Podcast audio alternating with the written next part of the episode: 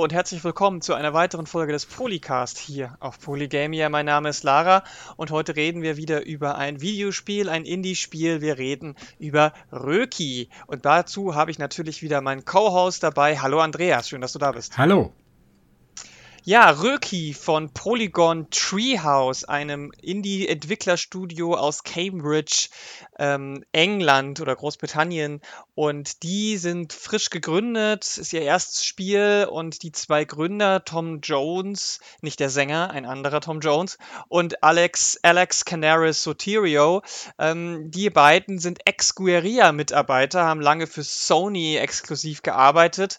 Ähm, und das sind natürlich ähm, eigentlich ist das ein Studio Guerilla, die jetzt nicht unbedingt für Adventure bekannt sind, denn Röki ist ein ähm, frisches Adventure, ein bisschen Point-and-Click, aber es geht darüber hinaus. Man hat mehr als bloß äh, Inventory Management, man hat auch ein paar andere Rätsel, man kann sich frei bewegen in einer äh, 3D-Welt und ähm, das ist ja schon ein bisschen interessant, dass zwei Leute, die vorher eben bei eher sowas wie Shooter-Sachen mitgebracht haben, plötzlich so eine 180-Grad-Drehung machen. Das haben wir ja vorher schon mal bei ein paar anderen ähm, Spieler, EntwicklerInnen erlebt so. Und auch hier sind wir natürlich gespannt war, oder waren gespannt. Ich habe Röki auf der EGX gespielt. Ähm, die Demo, das war damals schon für mich ähm, eines der Highlights auf der Messe.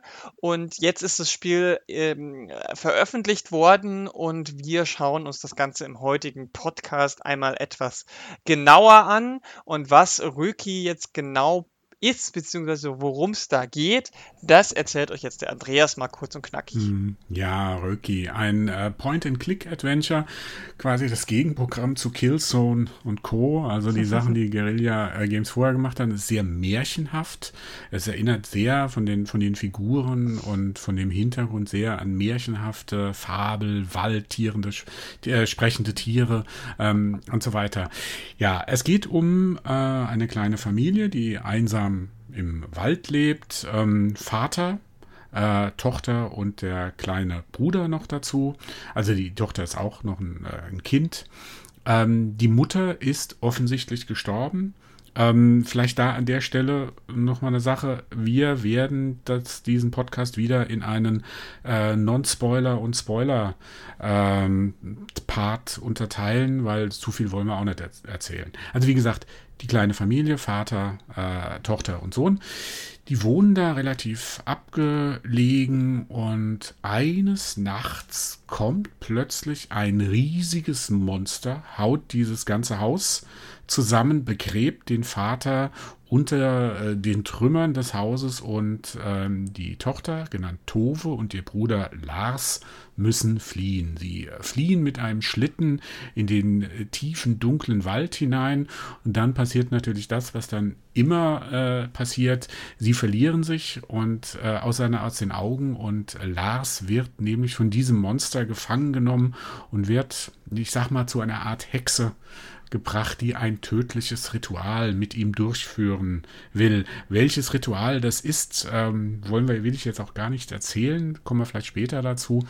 Ähm, aber Tove macht sich dann auf in diesem Wald um ihren Bruder zu suchen, um ihn wieder zu retten. Und sie entdeckt dabei, dass dieser Wald krank ist, dass die Wächter des Waldes ähm, ja eingeschlafen sind und den Wald nicht mehr beschützen können. Also sie, sie wechselt dann auch quasi so die Realitätsebenen. Sie geht, tritt durch ein Portal und kommt dann in so eine eher magische Welt hinein. Ja, und das wird die Geschichte des Spiels. Ist die, sie versucht ihren Bruder zu retten, bevor ähm, die böse Hexe gewinnt. Also. Hm. Ja, genau. Das ist so grob das, der, der, der Aufhängerplot, worum es geht. Wir versehen also schon nordische Folklore mischt sich mit märchenhafter ähm, Welt und äh, Hauptprotagonistin ist die, to ist die junge Tove, ähm, die sich da, die wir steuern müssen. Mhm. Und das Ganze passiert in bester äh, Adventure-Manier. Man kann Tove frei durch die verschiedenen ähm, Gebiete steuern und mit der Umgebung interagieren und man hat dann einen kleinen Rucksack und da kann man natürlich Dinge mit äh, einsammeln, kombinieren und dann wiederum nach draußen irgendwie anwenden. Man trifft natürlich auf ganz viele unterschiedliche ähm, Figuren, die nahezu alle irgendwie welche Fantasie oder märchenhafte Gestalten sind. Ähm, äh, Trollinchen, äh, kleine ähm, Zwergchen, ähm, oder ähm, irgendwelche Froschwesen. Ähm, also das ist, äh, ist, sehr, es ist alles, äh, es erinnert schon an diese, ein bisschen an die Grimmschen Märchen auch. Und der Artstyle ist auch ein bisschen eigen, denn es ist, es ist schon sehr, es ist zwar sehr kühl, aber trotzdem irgendwie auch sehr ähm, farbenintensiv. Ähm, sind die, die Farben sind relativ flach gehalten, hoch saturiert, würde ich es nennen. Ich weiß nicht, ob das auch ähm, hier, wie heißt der Stil? Äh, äh Cell Shading meinst du? Oder? Cell Shading mhm. ist oder ob es eher in die in die in die äh, in so Vektor Vektorsachen geht, weiß ich nicht genau. Ähm, aber es ist also es ist jetzt nicht hoch detailliert, aber es ist äh, was was die was die einzelnen kleinen Details angeht, aber es ist sehr viel äh, Liebe zum Detail Mhm. Also das ist kein Widerspruch. Also man läuft da durch die Gegend und dann äh, zum Beispiel in dem ersten Areal, wenn man dann so ein bisschen rumläuft, dann gibt es da so kleine Pilze und wenn man denen zu nahe kommt, dann sind die, haben die Angst und verstecken sich direkt unter der Erde wieder. Also die mhm. wachsen dann so rein. Ähm, und und ähm, man hört im Hintergrund, das ist auch, das Sounddesign ist auch interaktiv so ein bisschen, denn wenn man zum Beispiel in eine Gegend kommt, wo irgendwo im Vorder- oder Hintergrund so kleine Windspiele sind oder, oder Glöckchen, dann hört man das auch.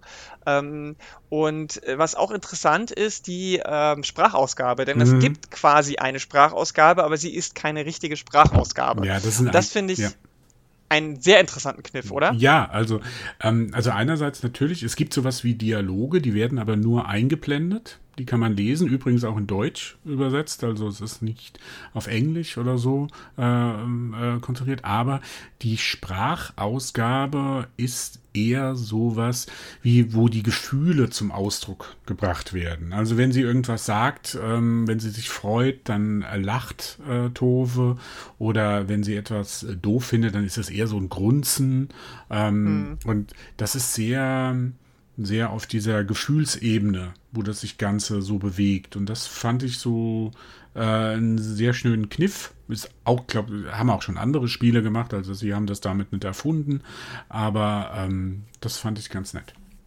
Mhm, genau, also was man, um das so ein bisschen zu illustrieren, die haben, die haben quasi mit, mit allen ähm, Hauptfiguren ähm, und auch mit den Nebenfiguren, aber vor allem mit den Hauptfiguren haben die irgendwie, ich glaube, pro Figur so 25 verschiedene Reaktionen, Sound-Emojis quasi aufgenommen. Und je nachdem, wie die Situation ist, wird dann der abgefeuert. Aber sie haben es auch so gemacht, dass zum Beispiel nie zwei Sound, ein Sound zweimal hintereinander kommt oder so. Mhm. Also wenn zum Beispiel Tove irgendwie, wenn sie sucht ja ihren Bruder Lars und wenn es dann darum geht, dass sie jemand anders zum Beispiel äh, äh, von Lars erzählt, dann macht sie so, sagt sie, äh, macht sie eher so Lars. Und wenn es aber darum geht, dass sie zum Beispiel äh, irgendwie sieht, Lars hat sein Spielzeug verloren, dann macht sie immer ah, Lars was. Mhm, so. Ja. Und es ist immer nur dieses eine Wort, aber an diesem einen Wort haben sie wirklich so viele Facetten von den Emotionen aufgebaut. Das ist richtig, richtig gut. Das ist auch ein total guter Kniff. Die haben auch in einem, in einem Interview hat einer der beiden auch gesagt, dass sie am Anfang überlegt haben, wirklich ganz normales, äh, ähm, ganz normale Vertonung zu machen und haben dann einfach gemerkt, es ist zu viel für ein Indie-Studio, das kann man gar nicht äh, leisten mit so einem kleinen Team und ähm, haben dann das gemacht und es funktioniert hervorragend. Also, mhm. obwohl das immer nur so kleine äh, Ein-Wort-Snippets quasi sind, so Lars oder Mama oder Papa oder was auch immer. Ähm, oder eben dieses hm. oder äh, ich, ich fand, das kommt trotzdem super gut rüber, ja, Da ich. haben sie aus der Not eine Tugend gemacht.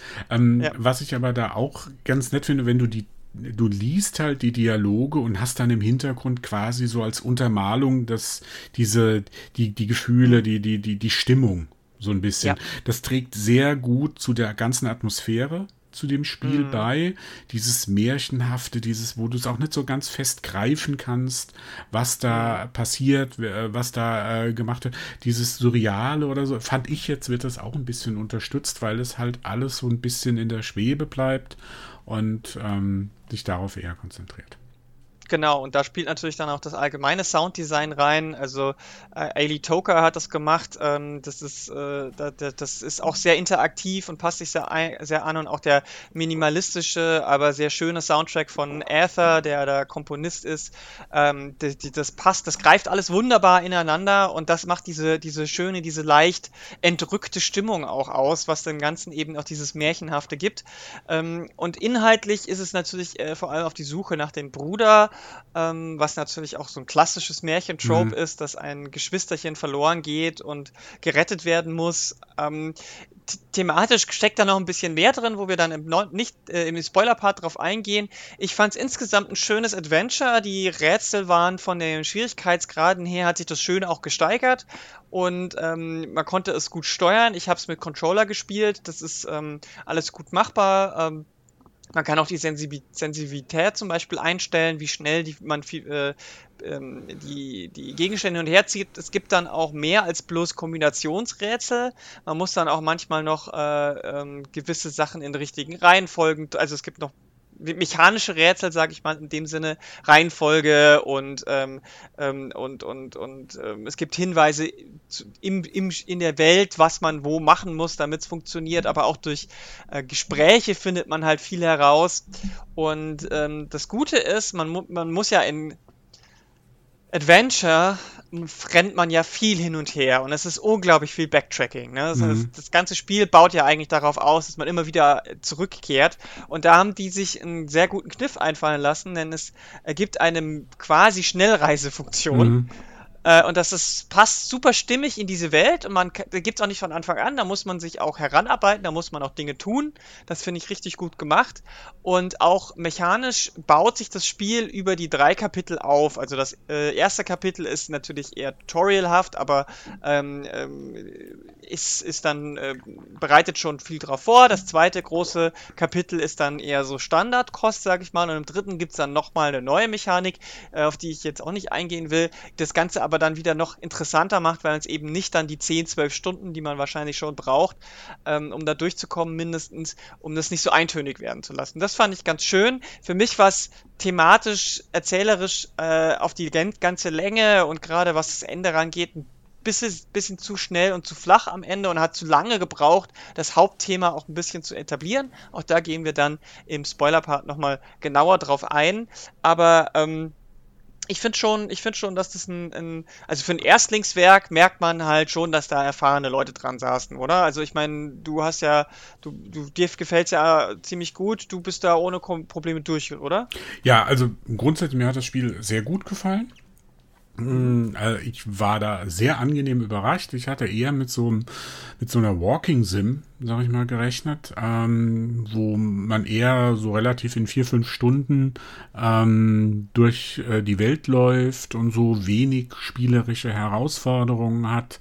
Ähm, und da hat mich das Spiel dann doch sehr überrascht, weil sie es ähm, geschafft haben. Du hast eben schon gesagt, dass die, die Rätsel fangen sehr leicht an und steigern sich am Ende. Die werden am Ende äh, auch ein bisschen komplexer, das Ganze, aber ich fand alles sehr logisch aufeinander aufgebaut. Gerade ist ja gerade für Anfänger oder für Leute, die, die sich mit dem Genre ähm, nicht so auskennen, ist das ja immer ganz nett, dass man da immer, immer so, so um die Ecke denken muss.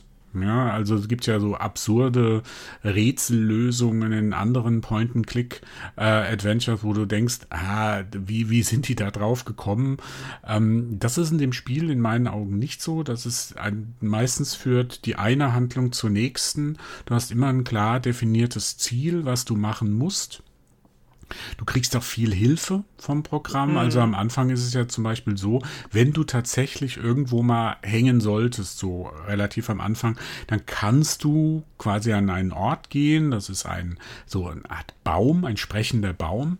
Der erklärt dir dann auch mal, also mh, hm, äh, dann müsstest du vielleicht mal das machen oder du müsstest den, den finden, der dir da weiterhelfen kann. Und ähm, das ist quasi so eine, ich will nicht sagen Cheat-Modus, also er, er, erklärt kein Rätsel, also es löst kein Rätsel auf, aber es gibt, es stößt dich so ein bisschen in die richtige Richtung. Und deswegen bin ich da durch das ganze Spiel äh, ziemlich durchgeflutscht sag ich mal. Mhm. Also es gab so zwei, drei Sachen, wo ich schon so ein bisschen gehangen, äh, wo, wo, ich ein bisschen hängen geblieben bin, wo ich dann auch nicht wusste, aber ich fand es sehr schön, wie das erst anfing, so mit diesem ganz klassisch ähm, Kombinieren, also alles absuchen, mhm. den Bildschirm und kombinieren. Das ist ja so das Point-and-Click-Spielprinzip. So, im, mhm. im Grunde genommen. Ähm, dann diese Schalterrätsel und später kommt dann noch dazu, dass du quasi so eine, so eine Brille aufsetzt, durch die du verzauberte Gegenstände sehen kannst, die dir dann wieder neue Möglichkeiten ähm, mhm. äh, einbringen. Oder du kriegst so, Art, so eine Art Tarnkappe, durch die du in Bereiche kommst, die vorher bewacht wurden. So mhm. ganz, ganz grob gesagt. Und am Ende, wie gesagt, diese, wo dann eine ganz neue Spielmechanik noch dazukommt, da, da können wir leider nichts dazu. Da müssen wir wirklich in den Spoiler-Part vielleicht rein, äh, zumindest mal kurz erwähnen, was da passiert. Ähm, und das fand ich schön aufgebaut. Das war, fing leicht an, wurde ein bisschen anspruchsvoller, aber es war nie so, dass es mich gefrustet hat. Ähm, und ähm, was die Themen anbetrifft, es war ja schon, es ist Märchen, habe ich ja am Anfang gesagt. Ähm, es, es, fängt sehr, sieht sehr naiv aus, dieses Spiel, sehr, sehr kindlich, sehr ähm, soft, das Ganze, mhm. ja. Aber darunter stecken schon düstere ähm, Themen, was vielleicht auch erklärt, dass dieses Spiel äh, erst äh, USK ab 16 ist. Ähm, mhm. Was man so nach, den, nach einem Trailer oder nach kurzem Anspielen gar nicht so vermuten könnte, wobei ich dazu sagen muss, ich, auch nachdem ich das Spiel jetzt durchgespielt habe, mhm. ich sehe nicht so, wo die USK ab 16 ist. Also das ist mir ein bisschen unbegreiflich, weil da mhm. gibt es andere Sachen, die fand ich viel brutaler, viel härter. Ähm, und da weiß ich, keine Ahnung, woran das lag. Aber ja. wie gesagt, mir hat es sehr gut gefallen. Ja. Ich fand es gut aufgebaut. Auch die Themen, auch weil, wenn du sagst, das war dir am Ende zu schnell, das Ganze, ich fand es ganz gut, dass die Botschaft relativ klar und einfach rübergebracht wurde. Das hat gut zu dem Märchen, äh, hm. zu dem, dem Märchenhaften gut gepasst. Hm. Ja, also was, was, wenn wir noch bei der, bei der USK-Sache bleiben, das ist mir auch ein bisschen unerklärlich, ehrlich gesagt. Also für mich ist das Spiel maximal ab 12. Hm. Also äh, theoretisch könnte man das auch sogar noch äh, runtersetzen, aber ab 16 sehe ich nicht. Also es, es deutet für mich aber darauf hin, dass die USK mittlerweile vielleicht doch auch noch viel stärker in Richtung psychologische, psychische mhm. Belastungen mhm. geht, als es jetzt mit expliziter Gewalt ist. Dass explizite Gewalt und Brutalität und Blut und Gedärme nicht mehr so äh, stark was beeinträchtigen, was die Wertung angeht, sondern eher auf, wie können die Leute das abstrahieren, verarbeiten und wie belastet es die Leute psychisch. Ähm, auch dann finde ich ab 16 bei Röki immer noch übertrieben, aber ähm, nur so kann ich es mir erklären. Mhm. Ähm, und ich, ich, es ist halt auch schon, also auch vom Schwierigkeitsgrad her finde ich es auch voll in Ordnung. Du hast schon gesagt, der Baum gibt einem, ähm, wenn man möchte, ne, man muss den nicht ansprechen, man verpasst auch nichts, wenn man den nicht anspricht. Ähm, und ähm, der gibt einem auch immer nur so einen Tipp. Und man muss dann schon auch selber nachdenken. Ähm, und es gibt halt noch diese, diese, was es mittlerweile in fast jedem Point-and-Click-Adventure gibt, ähm, eine Taste, wo man ähm, Interaktionspunkte hm. kurz aufleuchten lassen Die kann. Hotspots die Hotspots. Wobei, wenn man halt rumgeht, wird einem sowieso auch äh, bei jedem Interaktionspunkt nochmal sofort eine Interaktionsmöglichkeit angezeigt. Also wenn du, äh, hm. wenn du dich äh, durch den Raum bewegst und du kannst irgendwo was machen, dann kommt sofort das Symbol für Aufheben, Drücken oder sonst irgendwas. Hm. Ja, also ich, ich fand aber, ich habe das doch relativ häufig genutzt, weil es sind ein paar Sachen, die doch äh, relativ klein sind und mhm. die du mhm. dann durch die Hotspots siehst. Und das, ähm, also das, ich empfand das jetzt auch nicht als Cheat oder so. Nö. Das Ganze. Aber ich wollte noch mal ganz kurz, nur ganz, ganz kurz zu der USK-Sache noch was sagen, ja. weil du gesagt, die jetzt mehr psychologisch und so.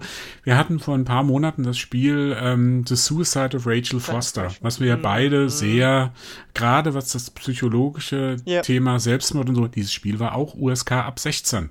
Ja?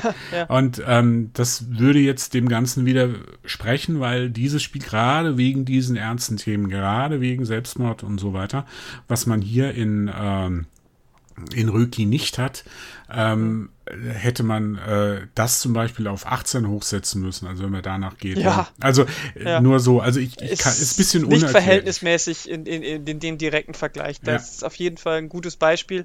Und, mal, und weil wir jetzt so von Märchen und so weiter auch schon gespannt, also es ist Röki und da, das, äh, das ist auch noch ein wichtiger Punkt, den können wir auch im Nicht-Spoiler-Part ansprechen, ohne zu viel zu verraten.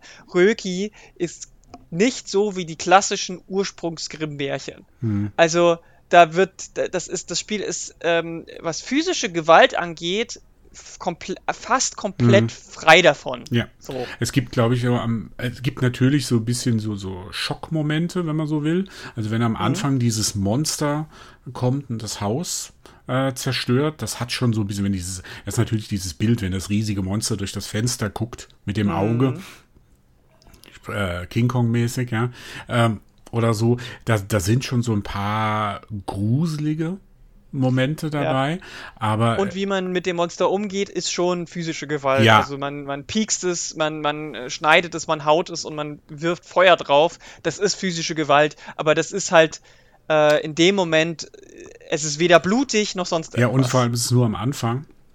Hm. Und danach ist dieses Spiel, und das fand ich auch sehr schön, weil es ja, also wenn man jetzt mal so ganz äh, so Videospiele an sich guckt, ja, Hm. die alle irgendwo ähm, Gewalt als Spielprinzip benutzen als Lösung. oder als Lösungsweg benutzen, ist es halt wirklich eine, ein, ein, äh, eine Gegenbotschaft oder äh, so Hm. wirklich, ich meine, ich, ich habe nichts dagegen, wenn Gewalt in Videospielen, ich glaube, wenn, wenn man den Last of Us 2 Podcast gehört hat, äh, glaube ich, äh, denke schon, dass ich das schon wichtig finde. Ja, ich, ich Ja. wollte ich wollte es nur, Ja, weil ja das so du hast die- absolut recht, das ist genau das die- Richtige, das jetzt zu erwähnen. weil die ist beiden Spiele sind halt so der Kontrast zu einem. Aber hallo. Ja, also ähm, wo, wo ähm, The Last of Us 2 ja eher so das Düstere da nochmal den Finger in die Wunde legt und so richtig Mhm. reindrückt.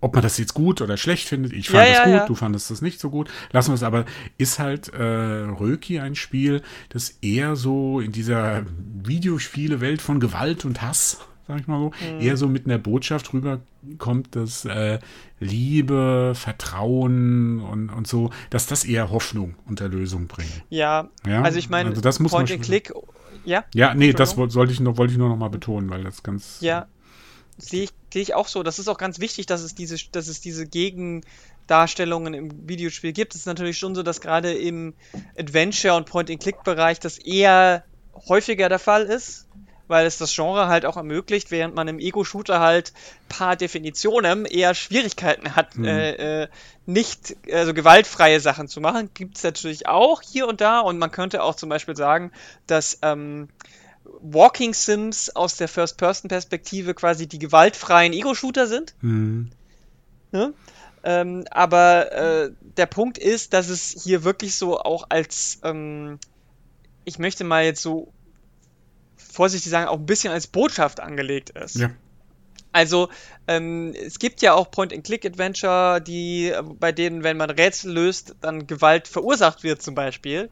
Ähm, weil irgendwelche Figuren oder Charaktere dann irgendwie darunter leiden oder so. Das ist hier nicht der Fall. Und es ist halt auch so, dass ähm, das, was man mit Tove macht, ist halt in 99% der Fällen ähm, helfen. Hm, Und zwar nicht, weil man es einfach muss, sondern weil man irgendwie auch helfen möchte hm, habe ich das Gefühl so. Also es gibt ja, es, die, der, der zweite Akt ist eigentlich äh, nur darauf aufgebaut, um gewissen Figuren zu helfen, also nicht nur den kleinen direkt, sondern indirekt. Und es gibt nur noch eigentlich eine einzige ähm, Stelle in dem Akt, wo es, äh, wo man jem, wo man einem, einem einer Figur äh, physische Gewalt zufügt, und das ist rei reine Selbstverteidigung. hm, Ähm, das ist, wenn man, wenn es ist, es äh, ist, wenn man das betrachtet, halt ähm, auch, auch in dem Fall nur indirekt hm. Gewalt. Ähm, und alles andere, äh, die Hauptproblematiken, um die es geht, ähm, das werden wir im, im Spoiler-Teil vielleicht nochmal kurz dann äh, benennen, ist dann eher äh, eine andere Art von Konfrontation. Das finde ich schon auch ziemlich gut, dass das so ist. Und das ähm, ähm, ist auch was, was ich gerade im Märchen halt auch gut finde, dass eben auch die Lösung nicht Gewalt ist, weil wenn wir zum Beispiel irgendwie dran äh, äh erinnern an sowas wie große böse Wolf und die sieben Geißlein, ähm, da ist es ja schon so, dass die Lösung ziemlich gewaltvoll ist. Ne? Mhm. Also die Mutter schneidet dem, dem Wolf den Bauch auf, füllt ihn mit Wackersteine und dann äh, ertrinkt er jämmerlich. Mhm. So, egal was er gemacht hat, wie schlimm es vorher war, das ist super gewaltvoll. Mhm. So, ähm, der, der Struwelpeter, dem die Finger abgeschnitten werden. Ähm, und, und das Original von Hänsel und Gretel, wo die Hexe im, äh, bei lebendigem Leibe im Ofen verbrannt wird. So ist Rücki halt nicht. Und das ist vielleicht auch der Unterschied zwischen, sag ich jetzt mal, deutschen Märchen mhm. und ähm, ähm, vielleicht internationalen mhm. Märchengeschichten. Ja, also diese ähm, die, die ganze Handlung oder der Stil äh, von dem Spiel erinnert so eher so nicht an die Gebrüder Grimm, sondern eher an Hans Christian Andersen. Ich, ich, ja. ich will jetzt nicht sagen, dass Hans Christian Andersen nur ganz ähm, leicht verträgliche Märchen gemacht hat, aber der war, das war ja eher schon Literatur was der Mann hm. äh, gemacht hat und die was was was man vielleicht nur ganz grob sagen kann diese auf der einen Seite kommt dieses Spiel so kindlich naiv mhm. rüber, ob das jetzt der Graf, die, die, die, die, die visuelle Umsetzung ist oder ähm, die Protagonistin. Mhm. Ähm, Und auch das Design der Figur. Ja, alles so sehr, es wirkt alles sehr sehr so naive Malerei, so ein bisschen. Knuffig. Ähm, aber darunter ist es wie so ein Han Märchen von Andersen, sehr düster, auch sehr melancholisch. Wir werden mhm. da vielleicht am Ende nochmal, warum ja. es so melancholisch ist. Aber dieses, dieses Düstere, das ist da unterschwellig immer dabei und das ist halt viel subtiler in diesem mhm. Fall, als äh, wenn jetzt die Schlachtplatte die Grimmsche mhm. Schlachtplatte aufgemacht wird. Ferse ab, Bauch aufgeschnitten und was auch immer, Steine rein und weg damit. Ja? ja also so simpel ist es in dem Fall nicht. Und mhm. ähm, das macht auch eine Stärke dieses Spiels aus, dass dieses Subtile, das ist unterschwellig, ähm, da weitaus mehr ist als einfach nur so ein kindliches Märchen. Genau, weil gewaltfrei heißt ja nicht automatisch, dass es, äh, dass es total ähm, äh, harmlos ist. Mhm. Ne? Ja, man, also man sagt ja immer so, äh, früh, man sagt ja immer so, äh, äh, Spiele für Erwachsene. Und äh, mhm. bei Spielen für Erwachsenen verstehen die meisten halt in erster Linie blutige Spiele. Ja. Und ja. Ähm, dieses Spiel ist in meinen Augen schon erwachsener als so manch anderer Ego-Shooter. Ja, auf jeden Fall aber macht es zum Beispiel auch anders als jetzt sowas wie in äh, Life is Strange, sag ich mhm. mal. Äh, was ja auch ähm, jugendliche ProtagonistInnen hat, aber von den und, und, und hat aber von der Thematik und auch von der Darstellung durchaus eher was für Erwachsene auch mhm. äh, könnte man sagen, ist so. Ähm, ähm, ja, auf das, das Spiel ist äh, auf dieser Ebene schon auch äh, nochmal interessanter, sich anzugucken. Und äh, dementsprechend ähm, würde ich jetzt auch fast sagen, wir gehen jetzt in den Spoiler-Part mhm. über, wenn du jetzt nicht noch irgendwie was äh, im Nicht-Spoiler-Part noch für die Leute da draußen äh, Wichtiges äh, loswerden willst. Mm, nee, also ich glaube, ich habe soweit alles gesagt von meiner Seite. Ich fand es halt, wie gesagt, äh, ich, ich kann das Spiel wirklich so in einer breiten äh, Spielerbasis empfehlen für Leute, die sich noch nie mit dem Genre beschäftigt haben, die aber das, ähm, die Story reizt und ich kann es aber auch Leuten empfehlen, die, die schon so einige Point-and-Click-Adventure äh, gemacht haben, weil es halt dann diese ungewöhnliche visuelle Umsetzung und die Story gibt. Und äh, also ich fand das sehr gut, mich hat es sehr überrascht. Ich hatte es so nicht auf dem Plan. Von mir eine volle Empfehlung, aber ja, also auch wenn ich es nicht ganz so gut finde wie du, würde ich es auch empfehlen, in dem Sinne zu spielen, mal reinzugucken. Ähm, es ist immer schön, Spiele zu sehen, die den Fokus eben nicht unbedingt immer auf das, äh, das Propagieren von Gewalt als Lösung setzen. Das, allein deswegen lohnt sich das Spiel schon. Es sieht wunderschön aus, es hört sich wunderschön an, die Figuren sind sympathisch. Ich habe mehr, mehrfach immer wieder so ein bisschen gekichert dabei, wenn irgendwie wieder, äh, ein, ein, witziger Dialog auch dabei war oder ähm, die Figuren dann irgendwie lustig verhalten haben. Und trotzdem ist es dann hinten raus auch durchaus anspruchsvoller gewesen. Also wenn ihr das zum Beispiel mit Kindern spielen wollt, ähm, die, wenn, wenn die Kinder äh, noch keine 10 sind, dann solltet ihr es mit den Kindern zusammenspielen, auf jeden Fall. Ich kann sagen, würde sagen, spätestens ab 12 können die das auch alleine erstmal spielen. Wobei es ist USK ab 16. Also das ist natürlich so ja, eine subjektive nur, Einschätzung von uns. Ja. Das ist meine Einschätzung. Es ist keine, ja. Ich kann das nicht, ich kann nicht sagen, spielt es, äh, lasst es Kinder spielen, die, die jünger sind, weil das ist, ich möchte ja keine Straftat hier hm. propagieren hm. äh, oder Ordnungswidrigkeit, sondern ich will nur sagen, ich habe das Gefühl, dass es äh, zu verknusen ist für, für dieses Alter. Ähm, ansonsten spielt ihr es halt mit den Kindern zusammen. Und ähm, wenn ihr selber aber über 16 seid, dann äh, schaut euch das Spiel auf jeden Fall auch mal an. Also ich finde, ähm, das, da, das ist auch ein schönes Erlebnis, ist, äh, vielleicht auch ein bisschen eben Nostalgie, wenn man so Märchenfilme von früher auch mochte und die äh, genossen hat, so und wenn man jetzt dem Genre nicht völlig abgeneigt ist, auf jeden Fall. Also wenn man halt einfach mit Point-and-Click oder Adventure gar nichts anfangen kann, sondern eben immer nur die fette Wumme vor, vor Augen haben muss, weiß ich nicht, ob man damit 10, 12 Stunden äh, aushält, aber äh, eine Chance würde ich es auf jeden Fall geben. So. Und dementsprechend, ähm, wenn ihr es jetzt noch nicht gespielt habt, ähm, schaut doch mal rein. Ich finde auch, es lohnt sich. Gut, dann gehen wir jetzt in den Spoiler-Part, um äh, nochmal ein bisschen über äh, die kulturkritische Ebene, ähm, über die Themen ähm, und noch ein bisschen auch über die Herangehensweise der gewaltfreien Lösung nochmal ein bisschen im Detail zu sprechen. Und ähm, wenn ihr das Spiel schon durch habt oder wenn euch das äh, Spoilen in dem Fall jetzt nicht zu viel ausmacht, wir werden natürlich nicht alles klein, äh, klein, klein erzählen. Also ihr könnt es danach immer noch spielen und habt noch genügend zu entdecken. Allein die Rätsel ähm, aber es würde mich freuen, wenn ihr uns jetzt noch ein Stück weiter zuhört. Gut, ähm, dann lass uns doch noch gleich mal bei der Mechanik bleiben, weil ich finde, das ist ein guter Transitionspunkt, bevor wir auf die Themen mhm. gehen. Weil ich finde, gerade dieses Gewaltfreie ist durchaus was, was, ähm, was, was mich auch sehr positiv äh, beeindruckt hat und das Ganze eben auch noch länger in meinem Kopf festhält. Weil wenn man zum Beispiel diese eine Situation, die ich vorhin um, umrissen habe, ähm, das ist die mit der Spinne. Mhm. Also man muss ja in dem Spiel ähm, im zweiten Akt äh, die vier äh, beziehungsweise die drei anderen ähm, äh, äh, Beschützerfiguren mhm. des äh, der Welt ja. Aus einem Art aus einem künstlichen Koma befreien. Ja, ja, da muss man ein bisschen doch schon ein bisschen noch ein bisschen auf die Story vorher äh, mhm. eingehen, weil sonst ähm, ist das glaube ich schwer, schwer zu verstehen. Also ähm, ich habe ja von ähm, wenn sie wenn Tove da in den Wald reinkommt, äh, merkt sie relativ schnell, ähm, dass die Wächter des Waldes äh, nicht mehr da sind und den äh, Wald quasi verkommen lassen. Und sie muss diese Wächter des Waldes finden, wieder mobilisieren, damit sie ihr auch helfen, ihren Bruder äh, zu finden. Mhm.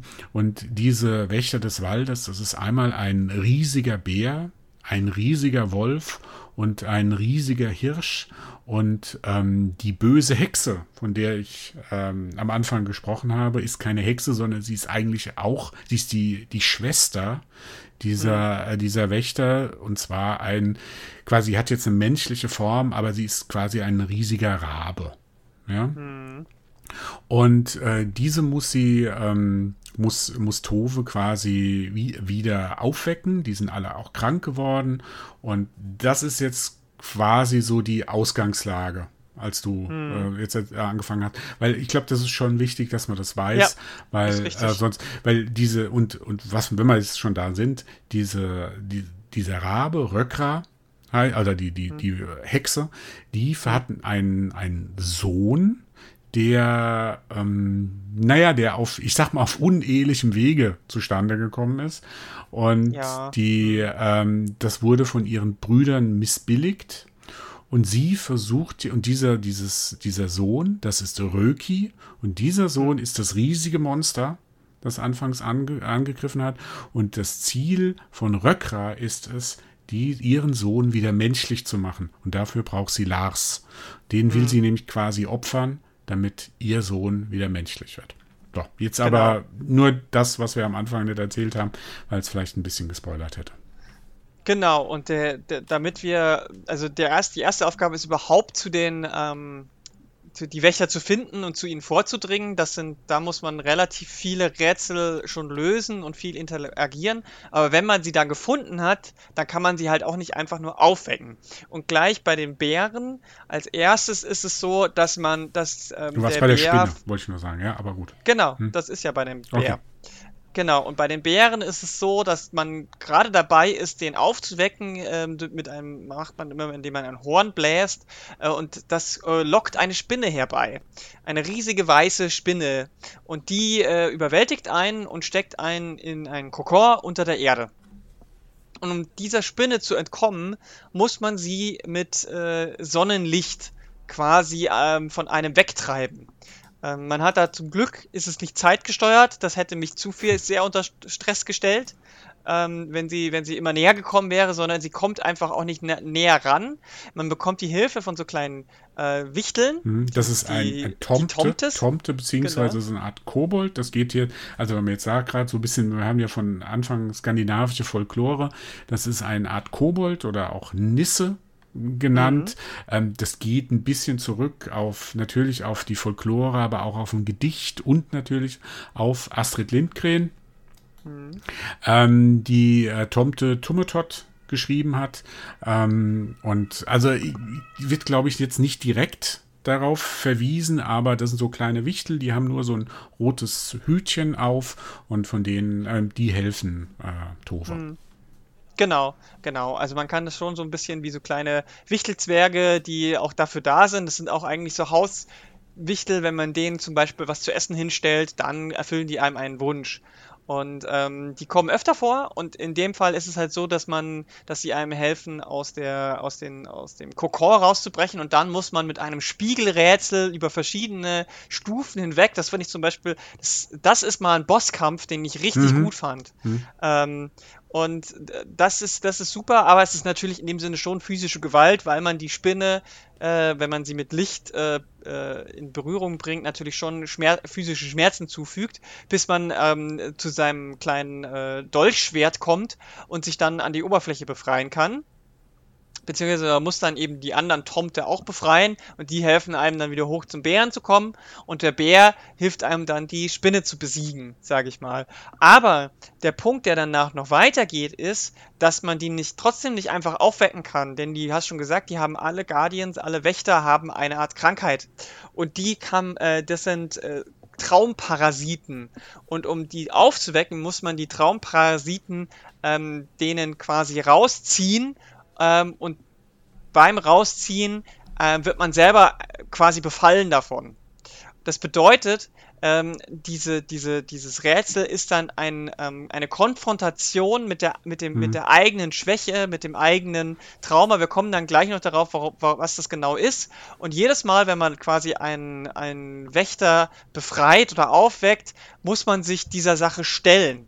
Und das ist wiederum auch was, wo ich sage, das ist eine quasi gewa physisch gewaltfreie ähm, Lösung, indem man jemand anderem hilft aus dieser, ja, ich nenne es jetzt mal, äh, psychischen Umklammerung, weil die ja alle in diesen mhm. negativen Albträumen gefangen sind, äh, indem man quasi dieses Leid teilt und sich dementsprechend auch selber stellt, löst man dieses, diese, diese Konfliktsituation. Mhm. Und das finde ich zum Beispiel ist eine Sache, die ich an Röki super gut mhm. finde. Ja. Einfach von wie Mechanik und Inhalt da ineinander greifen, das ist richtig gut. Ja, also indem man einem anderen hilft, hilft man auch sich selbst.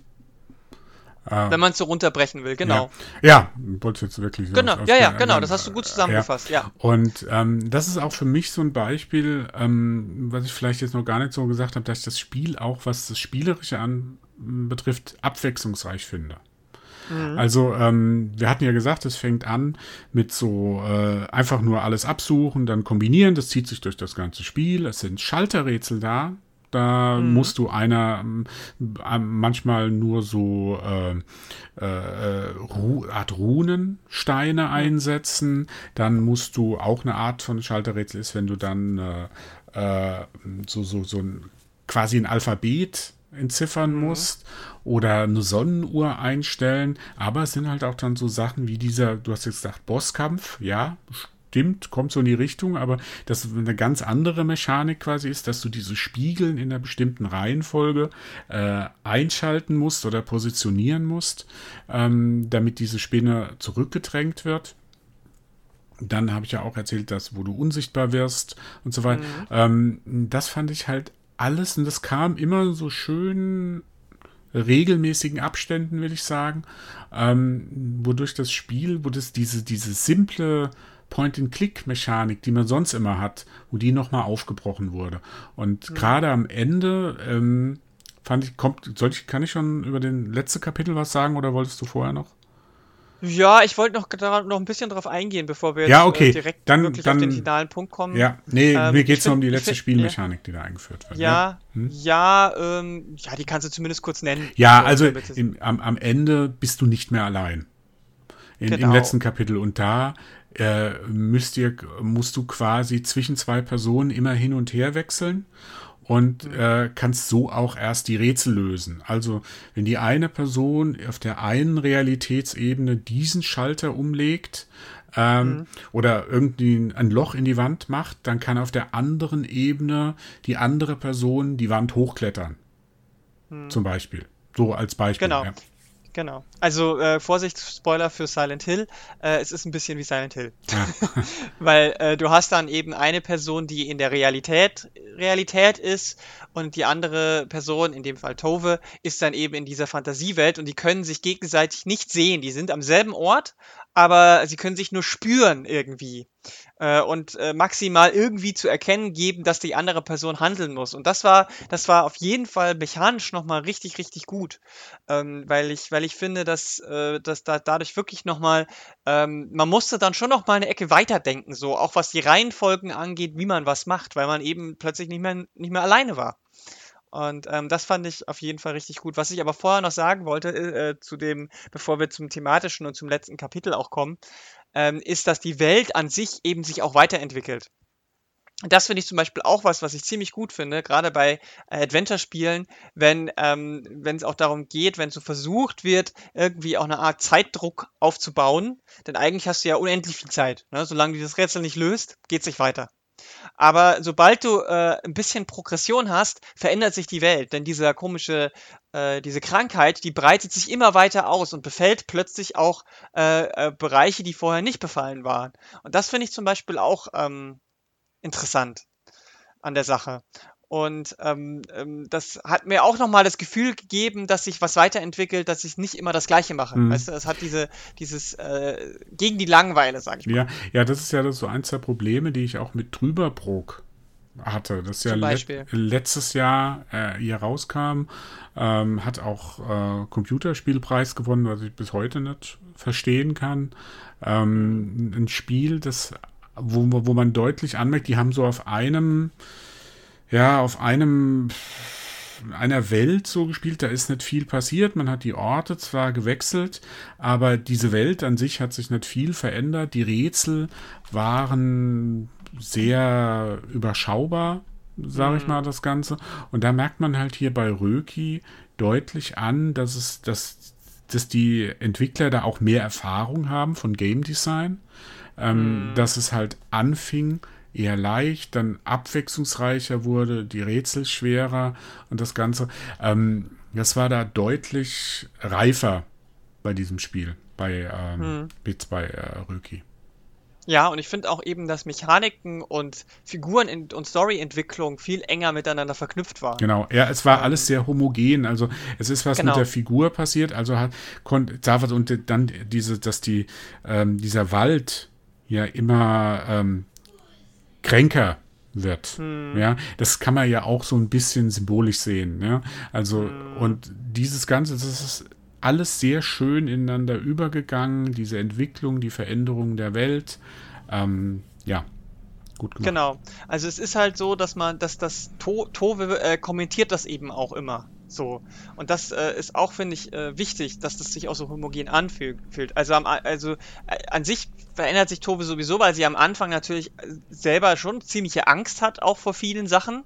Ne? Also sie trifft zum Beispiel relativ früh auf, ein, äh, auf eine Trollfrau und hat erst natürlich schon Schiss, dass, da, dass da jetzt, weil Trolle könnten ja vielleicht Menschen fressen. Die hat da zum Beispiel dann irgendwie so einen Knochen und, äh, im, im Kessel oder so und ist natürlich schon ein bisschen gefährlich für so ein kleines Mädchen, wenn er so ein riesiger Stein, Steintroll äh, ist. Aber sie lernt halt durch die Interaktion, sie lernt ähm, durch, durch, durch, ähm, dadurch, dass sie ähm, offen auf die, auf die Figuren zugeht und auch ähm, ähm, nicht sofort irgendwie verurteilt oder beurteilt, ähm, wie, wie, wie andere zu sein haben oder äh, was da von denen vielleicht ausgeht, ähm, äh, lernt sie auch sich immer mehr in dieser Welt zurechtzufinden. Mhm. Ja, Tove ist von, von sich aus ein sehr hilfsbereites äh, ja. äh, Mädchen. Mädchen. Und, ja. ähm, und das ist halt die Stärke, wo du am Anfang ja schon gesagt, wo man über Gewalt gesprochen hat, die Grund, die Ausgangslage ist nicht äh, Rache oder Vergeltung oder irgendwie so, so destruktiv, sondern es ist eher Empathie.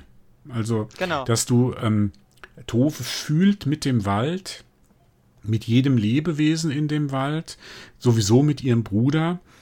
Hm. Und selbst am Ende ähm, wenn die große Konfront Konfrontation ist, ist es nicht, habe ich nicht das Gefühl, dass sie da hingeht, um die Gegnerin zu töten.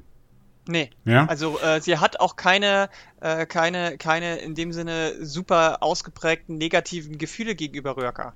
Also sie, sie will natürlich ihren, ihren, ihren, ihren Bruder ähm, retten, aber ähm, sie ist jetzt nicht so jenige, die hingeht, ihr Schwert zückt und sofort sagt, ich will, äh, gib mir meinen Bruder oder ich äh, metzel dich nieder oder sowas. Oder wie kannst du das nur machen?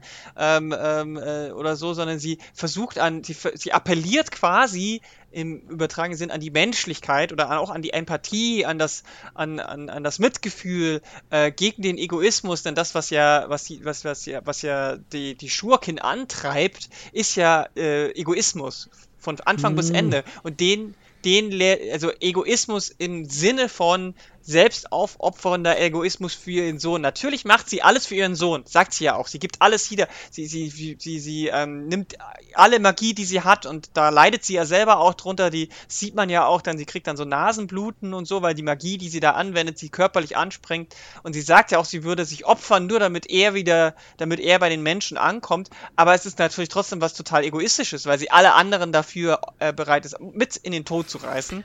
Und wir lernen ja auch, dass es das Lars nicht der erste ist, bei dem sie das mhm. probiert hat, sondern dass sie Dutzende andere äh, kleine Kinder entführt hat über die Jahre hinweg und es immer wieder probiert hat, aber es nie geklappt hat. Mhm. Und die Kinder aber natürlich immer dann gestorben sind. Ja. Und ähm, das ist dann zum Beispiel so eine Ebene, wo dann, sage ich mal, dieses äh, leicht äh, schon fiesere, düsterere mit reinbringt. Also gerade im letzten Teil, wenn man dann auf, in ihrem Schloss ist, ähm, da kommt, äh, da kommt dann auch nochmal so eine kleine Zweitgeschichte rein, weil es ist anscheinend schon mal, ähm, gab es schon mal jemanden, der versucht hat, den kleinen Jungen oder den Sohn in dem Fall, ich glaube, es war auch ein Junge, zu retten.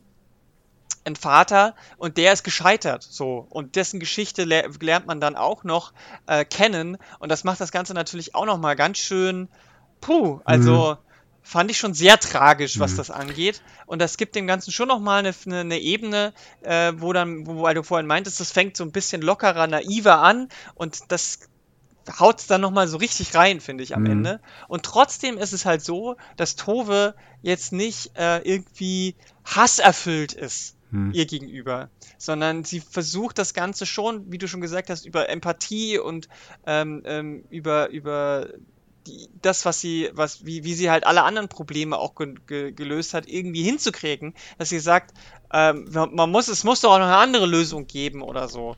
Und ähm, am Ende ist es ja auch so, dass der, ähm, dass dieses Helfen ähm, das ist, was das Ganze ja dann zu einer Art Happy End bringt. Hm. Ja, ähm, ich äh, wollte, weil du gesagt hast, Egoismus. Hm. es ist, glaube ich, nicht ganz so einfach, das auf so, so, sie so eindimensional darzustellen, äh, Röhrka. Weil ähm, sie hatte ja dieses, äh, Röki wurde ja, ist ja der Sohn, glaube ich, von ihr und einem Männchen. Menschen, ja. genau, einem Holzfäller. Und das ist ja an sich, ähm, ich sag mal, Liebe, ja, das mhm. ist, äh, aber ihre Brüder haben sie daraufhin verstoßen. Ja. also das heißt, die, die, äh, du weißt ja nicht, wie Rörker jetzt vorher war. Ja, also vielleicht war Rörker ja auch eine ganz liebe Nette, die dann aber aus Wut oder aus Enttäuschung über mhm. ihre Brüder so geworden ist. Ja? Genau, das und, stimmt. Ähm, da finde ich es immer schwierig, wenn du dann sagst, Egoismus, das ist mir zu eindimensional. Natürlich ist es so, sie hat natürlich dann ihr vollkommen ihre Menschlichkeit oder ihre Empathiefähigkeit verloren. Sie hat nur noch ihren Sohn im Blick, mhm. für den soll es besser werden, aber das ist vollkommen selbstlos. Und es geht nicht mehr um sie, ihr ist das egal, ja. aber in, da ist ihr jedes Mittel recht um ihren Sohn um Röki. Gut, dann sage ich nicht zu, Egoist, zu, ja, dann ist Egoismus tatsächlich vielleicht wirklich der falsche Ausdruck, dann sagen wir rücksichtslos. Ja, die ist rücksichtslos. Die ist rück vollkommen rücksichtslos, die ist rücksichtslos weil sie jeden Preis in Kauf nimmt. Das Aber du hast vollkommen recht und das ist, äh, es ist auch was, was ich auch interessant finde, was es auch von vielen Märchen unterscheidet, die man vielleicht so kennt, aber ähm, aus, aus deutschen äh, äh, äh Kontexten, sage ich mal, oder, oder die, diese, diese klassischen, ich nenne es jetzt mal disneyfizierten auch Märchen, wo, wo es rein böse Figuren gibt. Mhm. Ähm, aber im, im, in der Folklore, wenn ich es jetzt mal so nenne, und das ist nicht nur die nordische Folklore, das ist bestimmt in vielen anderen auch, ist es eigentlich so, dass niemand einfach nur böse ist, sondern viel davon haben Unrecht erfahren oder wurden aus irgendeiner Art und Weise irgendwie ähm, ähm, ähm ja dazu die wurden dazu gebracht, dass sie so sind. So, mhm. und die haben irgendwie alle auch einen nachvollziehbaren Grund. Und das ist es hier auch so.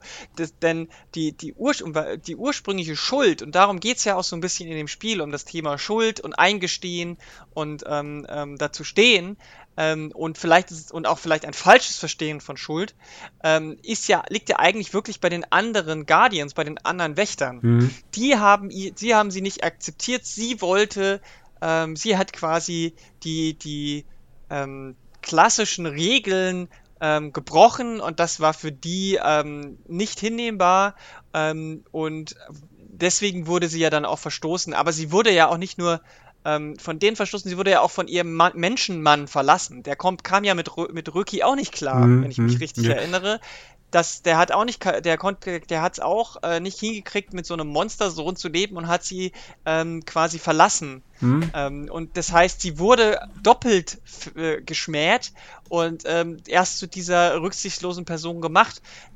Das heißt natürlich nicht, dass ihre Taten dadurch, äh, ich sag mal, verzeihbar wären, in dem Sinne von entschuldbar, ähm, auch hier wieder Schuld. Sie hat trotzdem Schuld an den, ähm, an den Morden, an den, den, von den vielen anderen Kindern. Und, sie, und, und äh, ihr Plan ist schon auch ganz schön teuflisch in dem Sinne. Aber wir, man versteht, woher es kommt. Und deswegen kann dann auch am Ende die Lösung so sein, wie sie ist. Mhm. Wenn sie abgrundtief böse wäre, dann, dann hätte das auch am Ende nicht funktioniert, dass die ähm, anderen Guardians sagen, hey, du hast vollkommen recht. Wir haben damals richtig Scheiße gebaut. Wir hätten dich nicht verstoßen dürfen. Wir sind ein, wir sind, wir sind eine Familie und wir hätten äh, das, ähm, wir hätten das, wir hätten dich unterstützen müssen. Mhm. So, wir hätten dir helfen müssen, dass dein Sohn menschlich wird ja. und nicht dich verstoßen. Und das ist ja, das ist ja richtig, richtig interessant, weil die Message ist ja auch da so, Leute, die von der Norm abweichen, brauchen Support und nicht Ausgrenzung. Mhm. Das ist für mich nämlich auch nochmal eine ganz wichtige mhm. zweite Ebene, neben dieser ganzen Schuldthematik und dem Eingestehen, was ja auch bei Tove gleich nochmal kommt, kannst du ja gleich erzählen, finde ich diese, diese, diese Erkenntnis von den anderen Guardians ist ganz wichtig und die kommt vielleicht deswegen auch mal meine Kritik, die kommt mir da so ein bisschen zu kurz, die geht mir zu schnell, dass das eben ähm, weitergedacht, abstrakt gedacht zum Beispiel schon könnte man theoretisch zum Beispiel auf alternative Lebensmodelle, nenne ich es jetzt mal, übertragen. So. Mhm. Und ähm, ich finde das nicht zu weit hergeholt, wenn man das so, wenn man das mhm. so nennt. Ähm, und das war mir ist mir einfach wichtig, das auch nochmal so zu benennen, weil ich glaube, dass äh, vielleicht viele das gar nicht erkennen, weil es eben meiner Meinung nach ein bisschen zu schnell dann am Ende mhm. geht. Ähm, nur ganz kleiner Exkurs zu, äh, ja. zu diesem, der, die, die, Bösewicht, wie sie zu dem geworden ist. Das ist exakt so in Ori, wie, äh, in dem Spiel Ori and the Will of the Wisps. Der Bösewicht mhm. Shriek, ähm, oder die Bösewichtin Shriek in, äh, in Ori ähm, wurde genau aus dem gleichen Grund ausgegrenzt. Sie war hässlich, sie war krank, ähm, ähm, sie, ähm, sie hat nicht der Norm entsprochen und wurde von den anderen ausgestoßen und kam dann als äh, verbitterter äh, Bösewicht wieder. Mhm. Und das ist äh, auch wieder ähnlich äh, hier. Und da ist mir noch ganz wichtig zu sagen, weil ich fand das jetzt hm, nicht zu schnell. Also mhm. klar, es ist schon schnell, es kommt sehr, also die, die, ähm, es ist keine Szene, äh, also wenn die, wenn die vier, die, die Wächter dann zusammenkommen und sagen, hey, wir haben da Mist gebaut, wir sehen das ein, komm mit uns jetzt, die Männchen brauchen uns nicht mehr, aber wir versöhnen uns jetzt wieder. Da ist keine Szene davor, die irgendwie das, diese Entwicklung erklärt. Mhm. Also die erklärt jetzt das, oder die, wo, wo man herausfindet, dass die, ähm, äh, dass, dass die Wächter so eine Einsicht haben. Mhm. Ja, bei denen ist nur, sie, die wirken eher, ehrlich gesagt, eher ein bisschen arrogant, äh, ja. wenn Tove zu ihnen kommt und die dann sagen, also okay, wenn du mir hilfst, dann helfe ich dir. Ja, mhm. ähm, das fehlt, aber ähm, sie sagen ja am Ende auch, äh, wir haben durch Tove gelernt. Ja. Diese, äh, dass, dass wir dir mehr äh, Verständnis entgegenbringen müssen. Und das ist, nat ist natürlich ein bisschen dieses äh, äh, Gegenteil von Show don't, äh, Show don't Tell. Also da wird erzählt, was sie eigentlich mhm. hätten zeigen müssen. Mhm. Ähm, aber die Botschaft an sich ist da, dass Tove wieder dieser Katalysator ist, der mhm. äh, anderen hilft, und die sich, die dann zu einer besseren Erkenntnis, zu einer besseren Lösung kommen. Das ist halt mhm. auch was sehr, sehr Positives, was sehr äh, lebensbejahendes. In dem Fall. Und was ich auch interessant finde in dem Punkt ist ja, dass ein junges Mädchen quasi alten hm.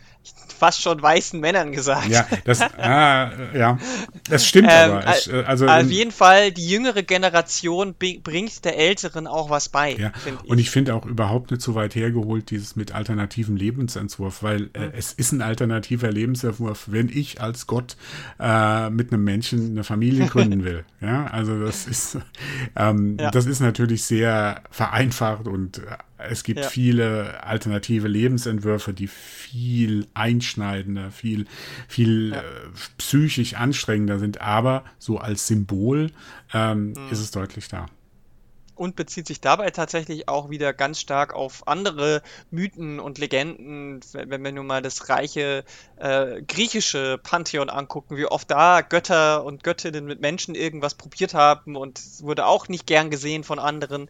Also auch das kommt, das kommt, das ist auch so ein erzählerisches Muster, was natürlich immer wieder gern benutzt wird, aber es wird hier halt auch wirklich nochmal in einem, in einem sehr schönen Kontext gesetzt. Und dann lass uns jetzt noch abschließend nochmal über Tove reden.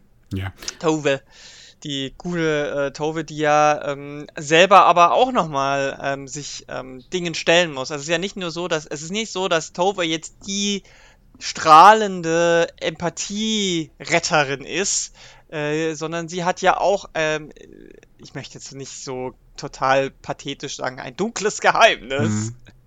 Aber ähm, sie hat Dinge verdrängt ja. und ähm, da kann, das kannst, kannst du ja auch nochmal ja, kurz Also da wird wieder dieses Grundthema aufgegriffen von dem ganzen Spiel Vergangenheitsbewältigung. Also wie mhm. genauso wie die Wächter ihre Vergangenheit, sich ihrer Vergangenheit stellen müssen, um ähm, dieses Trauma oder dieses, diese Probleme, die sie da erlebt haben, zu verarbeiten, muss auch sich äh, Tove ihrer Vergangenheit stellen. Und die war halt, dass sie sich die Schuld gibt, dass ihre Mutter bei der Geburt von Lars gestorben ist.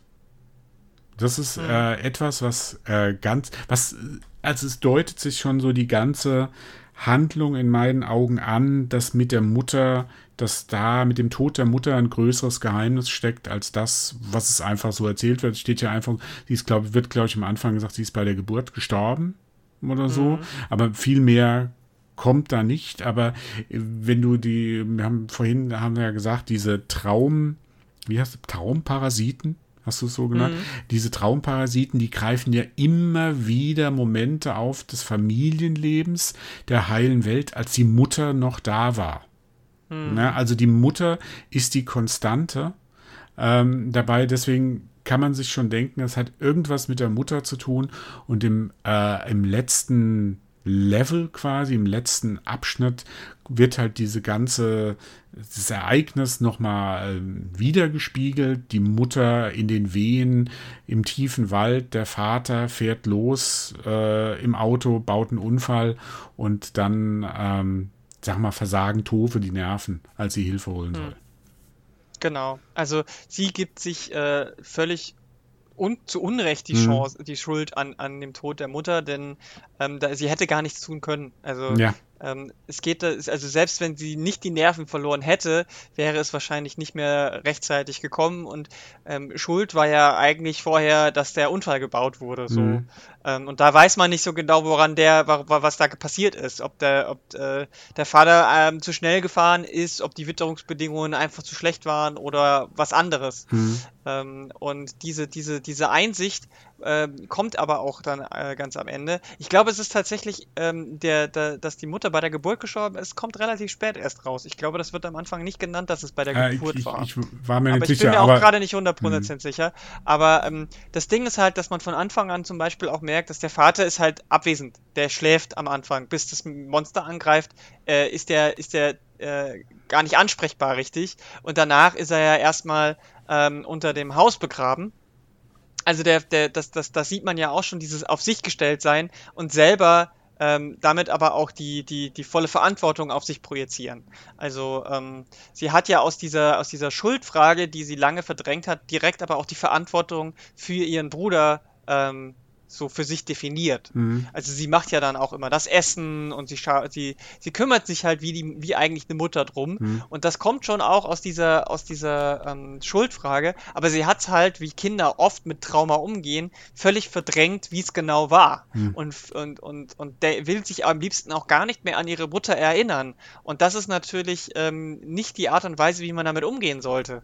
Und ähm, deswegen äh, finde ich das auch nochmal ganz, ganz interessant, wie das Spiel quasi traumatisierte Kinder auch irgendwie thematisiert. Mhm. Und da kommen wir jetzt vielleicht nochmal kurz auf die USK 16 zurück. Das könnte halt sein, dass das der Grund ist, dass sie halt nicht wollen, dass Kinder unter 16 Jahren sich mit diesem Thema auseinandersetzen. So, mhm. was ich immer noch falsch finde, weil ich finde. Also ich finde ähm, schon, dass Kinder sich auch mit solchen Themen auseinandersetzen ja. sollten. Es kommt immer auf die Art und Weise an. Und ähm, die wählen halt jetzt den Weg des Märchens. Ähm, ja. es, deswegen fand ich das jetzt nicht so. Äh, ausschlaggebend. Ich meine, es gibt eine Begründung. Ich meine, wenn wir vorhin Rachel Foster an äh, äh den Vergleich gezogen haben, ähm, diese Prüfungsausschüsse, ja, und mhm. die sind ja immer unterschiedlich besetzt. Ne? Mhm. Da sitzen zwar von den jeweiligen Vertretern, also es gibt ja unterschiedliche Bereiche, Kirche und, und so weiter, ja, die da alle ähm, zusammenkommen, unterschiedliche Vertreter, äh, unterschiedliche Bereiche, aber immer unterschiedliche Menschen, mhm. die da sitzen, ähm, die da vielleicht zu einem anderen Ergebnis gekommen sind, weil die da auch äh, vielleicht äh, andere Sachen äh, stärker bewertet haben als vielleicht bei Rachel Foster oder so, ja. Und deswegen ist es schwierig zu beurteilen, warum das so ist. Ich fand das jetzt nicht so schlimm, dass, ähm, wenn das ein, jemand, der zwölf ist, also drunter ist es natürlich schwierig, weil es geht hier um Trennungsängste. Also man hat ja ganz klassisch diese, die Kinder, die von den Eltern getrennt werden oder von dem Vater in dem Fall. Das ist ja eine ganz große, ganz großes Thema bei Kindern, bei kleinen Kindern, sag ich mal. Diese Trennungsangst, allein im Wald zu sein. Aber ähm, das andere fand ich jetzt, also ab 12 hätte man das durchaus so weitergeben können. Hallo? Sorry, ich hatte mich kurz. Ähm, es gab ja vor allem auch das äh, vor ein paar Jahren das Spiel Anna's Quest. Ich weiß nicht, ob du dich da noch dran erinnerst. Habe ich nie gespielt, habe ich nie gespielt. Aber du weißt, was ich meine, grob? Nee, das ist auch ein Point-and-Click-Adventure, noch ein bisschen klassischer. Äh, man kann auch relativ frei sich bewegen, ist aber eher äh, so ein bisschen 2D, als, also weniger 3D, als es jetzt Röki ist. Und ähm, da ist es auch so, dass ein kleines Mädchen sich in so einer Art ähm, Fantasiewelt, Märchenwelt zurechtfinden muss. Und da fand ich zum Beispiel es thematisch und auch äh, in der Darstellung ähm, von, von den Figuren ähm, deutlich äh, ja, ich möchte jetzt fast schon sagen, brutaler. Also da gibt es auch zum Beispiel eine Hexe und die ist so eine klassische Hexe, Hexe, die Kinder fressen will mhm. und so. Und ähm, da gibt man ist eingesperrt in einem Kerker und es geht am Ende auch ganz stark um, äh, ähm, ähm äh, man ist auch ganz allein, es gibt keine Eltern und so und ähm, da geht es auch um mehr als nur das. Es geht da auch um Metathemen, will ich jetzt nicht spoilern, ich kann es nur sehr empfehlen, das Spiel zu spielen. Und das ist ab sechs. Mhm. Und äh, da, da macht jetzt das im Vergleich für mich halt auch überhaupt keine kein, das ergibt irgendwie, es ist so eine Schieflage so. Also wenn das ab 6 ist und das jetzt, und Rücki jetzt ab 16, das stimmt halt nicht. Die müssten eigentlich beide ab 12 sein, sage ich mal. Dann würde es wieder passen. Mhm. Und ähm, ja. deswegen äh, irritiert mich das auch so stark. Ähm, und deswegen ist halt die Frage für mich auch so, für wen ist dieses Spiel gemacht? Für welche Zielgruppe? Und ich finde, All Ager ist natürlich zu viel, weil ab 0 und ab 6, da gebe ich dir recht, ist es nix. Aber es ist durchaus so als, Fam als dieses Familienspiel äh, denkbar, wo man einfach zusammenspielt so. Mhm. Oder ähm, ähm, mal äh, quasi das, das, das, das Kind spielt und man sitzt dabei und kann im Zweifel irgendwie Tipps geben oder so. Aber äh, es ist jetzt nicht so, dass es völlig ungeeignet ist. Und ich finde genau richtig zu sagen, dass diese Themen auch für Kinder ähm, aufbereitet werden müssen, weil es gibt halt nun mal auch in der realen Welt äh, Momente, wo zum Beispiel ein ähm, Elternteil stirbt sage ich mhm. mal. Und dann äh, ist so ein Spiel, es kann vorher oder eben dann im Kon Kontext vielleicht der, der, des, des Umgangs mit dieser Sache, kann helfen, das zu verarbeiten. So. Mhm. Ähm, ja. Das finde ich, kann man bei Röki schon äh, irgendwie raussehen, dass es auch dieses Potenzial hat. Mhm. Ja, also wie gesagt, diese, diese, diese einfache Botschaft, die da kommt, die spricht natürlich auch äh, jetzt jüngere Spieler an. Ja, mhm. und diese gewaltfreie Umsetzung spricht natürlich auch jüngere Spieler an. Also ich, ähm, ich, ich, wie gesagt, also äh, es ist, ich weiß nicht, wie es in anderen Ländern ist. Ja, also ich kann jetzt nur von Deutschland, ich habe bei Steam halt reingeguckt, USK ab 16. Ähm, ich weiß nicht, wie es in anderen Ländern ist, aber ich glaube schon, dieses Spiel war eher gemacht für jüngere Spieler. Ja, und nicht für ähm, jetzt Erwachsene. Weil äh, mhm. da habe ich noch einen Kritikpunkt, mh, hm, vielleicht nachher. Mhm. Aber, äh, also, was heißt nachher? Wir sind ja fast schon am Ende. Aber ähm, das ist halt irgendwie schade. Ich hätte dieses Spiel, also du, was du da sagst, zusammenspielen, halte ich für eine sehr mhm. gute Idee. Also ich glaube schon, dass das ein äh, Elternteil mit einem Kind so um die zwölf auf jeden Fall zusammen spielen kann. Das ist ja immer individuell, muss man es ja äh, sehen, wie die Kinder umgehen. Aber wie gesagt, ich ist schon schwierige Themen, ernste Themen, die da sind, aber sie werden halt sehr märchenhaft verpackt. Und mhm. ähm, deswegen glaube ich, also das mit, äh, mit diesen Eltern zusammenspielen halte ich für eine gute Idee. Ja, und äh, übrigens äh, zum Vergleich, äh, USA und Kanada, die haben ja das äh, ESRB, das Entertainment Software Rating Board, und die haben äh, Röki mit T für Teen ähm, eingestuft, hm. was bedeutet ab 13 Jahren. Aha, auch ein bisschen höher. Hm.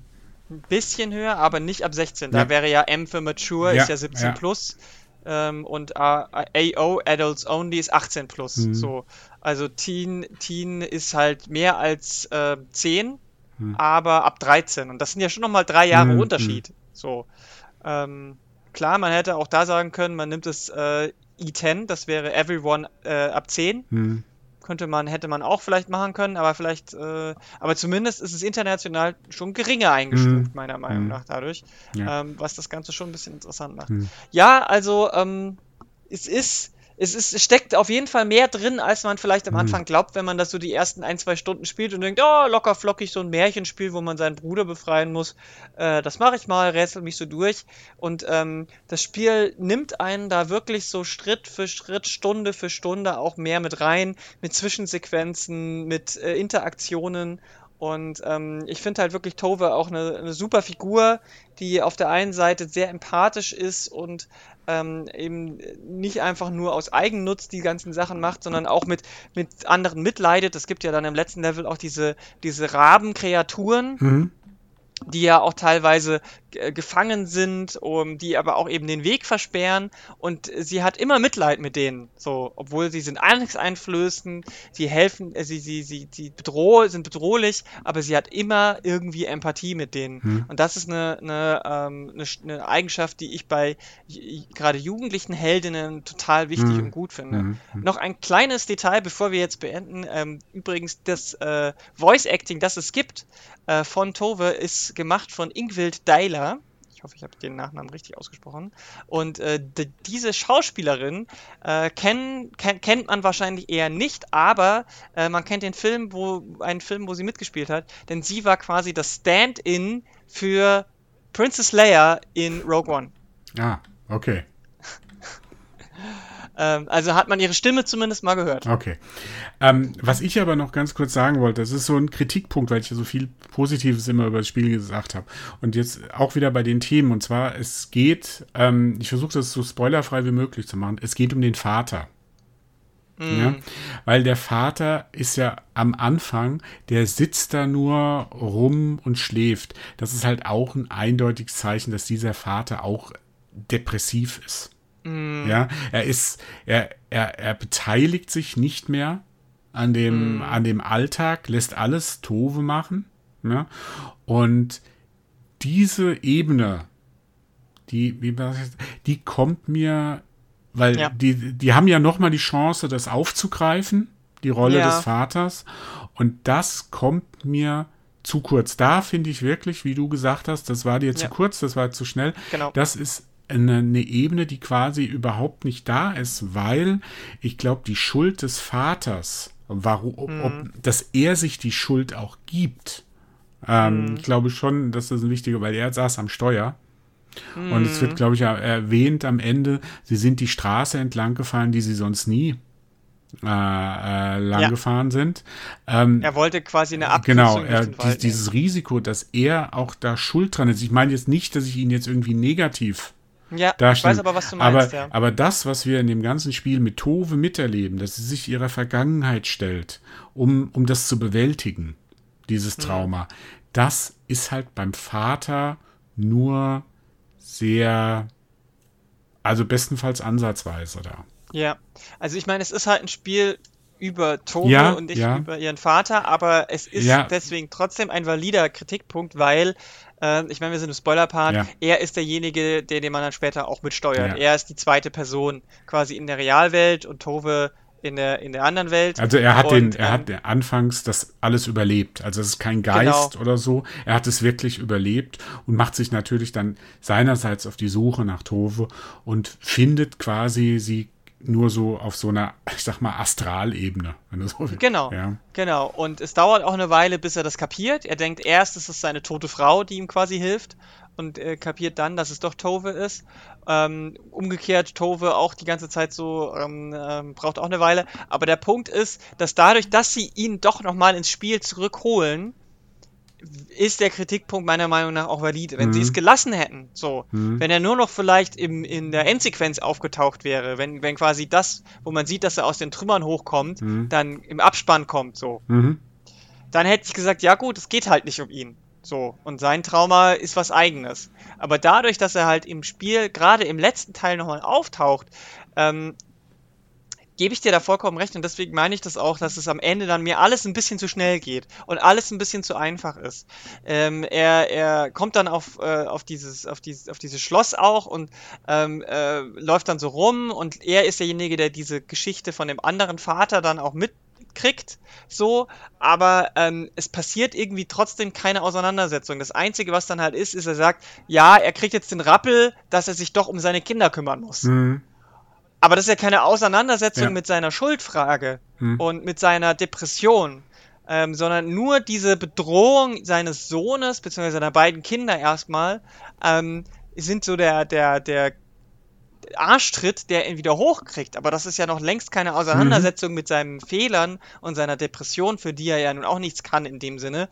Ähm, aber das wird halt wirklich gar nicht angesprochen. Also es kommt auch nicht, er sagt auch nicht, oh Mann, äh, äh, ich, äh, mir ging's nicht gut oder irgendwas. Es wird, es wird nicht angesprochen. Er sagt nur, ich muss meine Kinder retten und jetzt muss ich für meine Kinder da sein. Ja, er ist so der und, klassische, in dem Fall ist er eher so wirklich so der klassische Videospielheld, der ja. alles stehen und liegen lässt, um das große Abenteuer oder die große Rettungsmission zu wagen mhm. und auch sich selbst und auch da nicht viel reflektiert dabei. Genau, ja. und ich verstehe, dass es wahrscheinlich auch daran liegt, dass es dann am Ende vielleicht doch zu lang geworden wäre, wenn man dem jetzt nochmal ein mhm. eigenes Kapitel gegeben hätte, nur mit ihm, weil du fängst ja an, dass du ihn quasi erstmal auf die Fährte von den Kindern ja. lockst und, äh, und, und so. Und da hätte man ja, hätte man ja auch machen können, okay, jetzt spielt man statt, also es gibt nicht nur drei Kapitel, sondern vier. Und das dritte ist halt sein mhm. Weg zu Tove, zu dem Schloss. Ja, so wie in so. The Last of Us 2. Der, so ein bisschen. Der, Perspektiv, der Perspektivwechsel, dass man ähm, den Vater halt nochmal deutlicher in den Vordergrund, um dieses ganze Thema, um diese Komplexität und die, das umfestlich, also dieses, dieses Umfassende dieses Themas nochmal gerecht mhm. zu werden, dass ja die ganze Familie unter dem, ja. also ich sag mal, der Lars, der ist so jung, so klein, dem, da, da kann man das noch nicht erwarten. Ähm, mhm. Aber der Vater, der da nochmal auch in dem letzten Kapitel und das letzte Kapitel, das sind nicht nur 30 Minuten oder so. Nee, da bist du auch nochmal, noch mal da bist du noch mal ein paar Stunden unterwegs. Also keine fünf, sechs Stunden, aber zwei, drei Stunden, glaube ich, bist du da schon noch unterwegs. Ja, mindestens. Ja. ja. Mhm. Und ähm, dass der nochmal wiederkommt, dass der die Geschichte noch von diesem anderen Vater äh, erlebt, der ja scheitert bei seiner genau. Rettungsmission. Das, da ist alles so viel drin, da hätte man das nochmal aufgreifen können. Aber ich will nochmal sagen, also das ist für mich ein Kritikpunkt in einem ansonsten für mich hervorragendem Spiel. Ja, also, also ich sehe das, ich, ja. ich sehe das total kritisch. Ja, also das mhm. nicht falsch verstehen, dass ich das herabwerten will oder so. Aber diese Rolle, die, wenn sie es schon noch mal so reinbringen, ja, der Vater mhm. gehört dazu zu diesem ganzen Komplex und er, das kommt mir ein bisschen zu kurz diese psychologische Ebene. Ja, ja, also da hätten sie vielleicht im zweiten Kapitel bei Tobe ein bisschen kürzen müssen, mhm. weil da doch, das ist ja der Hauptteil, der Großteil und auch da wird ja schon in mehreren äh, Punkten ähm, dieses Thema auch mit der Empathie, also es gibt ja dann mit diesem Ausgrenzen und so, es gibt ja dann auch eine tragische Geschichte um ein, ein Wasserwesen, mhm. ähm, ähm, was ja dann auch die Kindheit äh, quasi verloren hat und so weiter. Und ich weiß nicht, ob man das vielleicht hätte mal ein bisschen weglassen oder einkürzen ja, können. gut, das ist halt auch noch. Um dann Raum für den Vater zu geben. Ja, es spiegelt halt nochmal das Thema Toleranz, Ausgrenzung und so weiter nochmal wieder.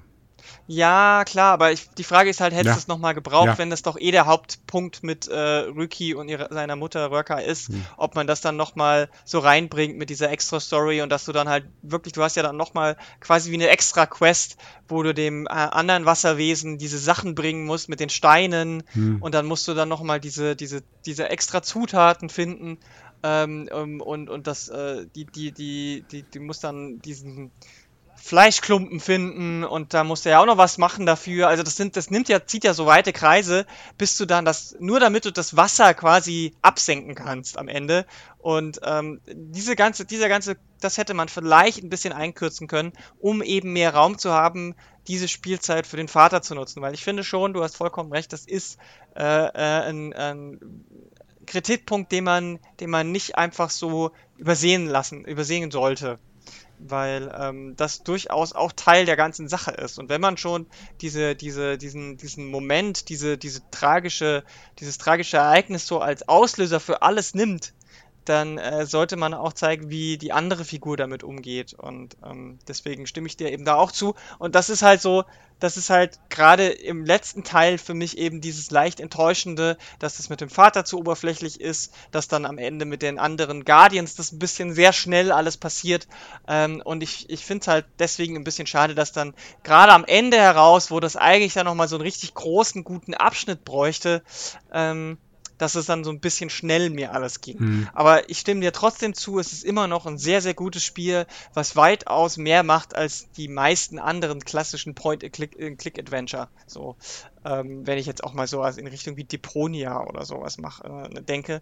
Also da passiert hier viel, viel, viel mehr auf der abstrakten Ebene und deswegen würde ich auch jetzt nochmal sagen, wenn ihr es noch nicht gespielt habt, ähm, lasst, euch, äh, lasst euch das nicht entgehen, denn auch wenn ihr jetzt schon viel wisst, ähm, könnt ihr, habt ihr an dem Spiel definitiv noch äh, eine gute Zeit oder? Ja, auf jeden Fall. Also, wie gesagt, du warst ja die kritische ähm, ja, am Anfang. Ja, also ähm, es hat, es ist natürlich nicht perfekt. Man kann einige Kritikpunkte finden. Ich finde es halt vom, äh, vom Rätseldesign, vom Aufbau, vom, wie sagt man so neudeutsch, vom Pacing ähm, mhm. her sehr gelungen.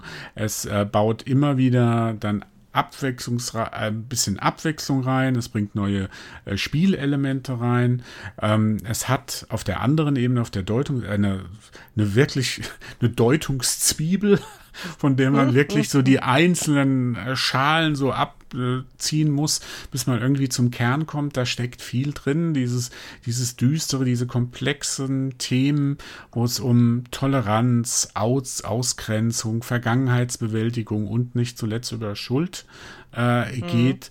Das äh, finde ich immer gut, wenn diese Themen nicht untergehen, nicht unter Geballer untergehen. Ähm, ähm, wie gesagt, das mit dem Vater, ja, ich stimme dir zu, das Ende wirkt ein bisschen über, überhastet. Das stimmt ja auch, passt ja auch zu dem eigentlichen Ende. Das Spiel ist ja dann auf einmal plötzlich aus und dann musst mhm. du noch ein bisschen warten und dann kommt noch so quasi so eine Mid-Credit. Ähm, ein Epilog. Äh, so, ja, so ein Mini, Mini, Mini-Epilog, ähm, der da nochmal kommt. Ähm, aber trotzdem, das ist alles am Ende doch sehr, äh, sehr rasch sehr hastig. Mhm. Ähm, da weiß man nie, es, hatten sie dann kein Geld mehr, mussten sie es beenden und keine Ahnung. Ähm, aber da stimme ich dir zu. Am Ende vielleicht ein bisschen die Stärke natürlich davon ist, dass es eine sehr klare, definierte Botschaft hat. Liebe, Hoffnung, Vertrauen, Freundschaft, dass das auch eine Lösung sein kann und nicht immer nur Gewalt. Genau zusammen mit sich selbst und anderen zu vergeben. Genau, hilf, und, hilf ähm, anderen, hilf dir selbst. Ja, das ist, da sind, da stecken viele Sachen drin. Äh, das finden wir gut. Das haben wir auch eindeutig erkannt darin. Wenn ihr das Spiel jetzt schon gespielt habt, könnt ihr uns ja wissen lassen, wie es euch gegen fand. fand seht ihr das ähnlich? Wie, wie, wie seht ihr das ähm, auf der technischen Ebene? Seid ihr gut durchgekommen oder waren die Rätsel an einer äh, einfach zu einfach ähm, oder doch an irgendwelchen Stellen doch irgendwie unlogisch für euch oder zu, zu schwierig zu, war es zu lang? 10, 12 Stunden ist ja für so ein äh, Point-and-Click-Adventure durchaus auch eine gewisse Länge, die jetzt nicht alle erreichen sonst so. Viele haben ja so ein bisschen die Hälfte vielleicht. Ähm, wie, wie seht ihr die Verarbeitung der Themen? Wie, seht ihr, wie, wie findet ihr die, die, die Herangehensweise auf der, auf der Storytelling-Ebene? Ähm, lasst uns das wissen. Blog, Social Media, wir sind für euch da. Und ähm, an dieser Stelle einfach ähm, danke, dass ihr so lange mit uns zugehört habt, dass ihr, dass äh, ihr Röki eine Chance gegeben habt in diesem Podcast und vielleicht, wenn ihr es noch nicht gespielt habt, gibt es jetzt auch spielerisch eine Chance. Ähm, danke, Andreas, dass wir heute wieder so ausführlich zusammen über ein Spiel spielen äh, reden durften. Gerne. Und wir hören uns dann wieder bald bei einem spannenden neuen Polycast hier auf Polygamia. Wir machen demnächst ähm, eine Art kurze Mini-Sommerurlaubspause. Es wird vielleicht noch nicht die nächste Folge sein, aber es wird ähm, zwei Vertretungsfolgen geben, ähm, wenn wir beide mal kurz die digitale äh, Sphäre hinter uns lassen und uns ein bisschen Entspannung gönnen. Darauf könnt ihr euch schon freuen. Da haben wir glücklicherweise zwei ähm, befreundete Podcasts beziehungsweise Menschen, die diese Podcasts machen, gefunden, die ähm, sich bereit erklärt haben, für uns äh, kleine äh, Folgen zu produzieren. Wir wollen noch nicht zu viel verraten, aber es wird groß, witzig und spannend werden. Und vielleicht hören wir uns vorher nochmal bei einer nächsten Folge des Polycast hier auf Polygamia. Bis dahin, vielen Dank fürs Zuhören, macht's gut und tschüss. Tschüss.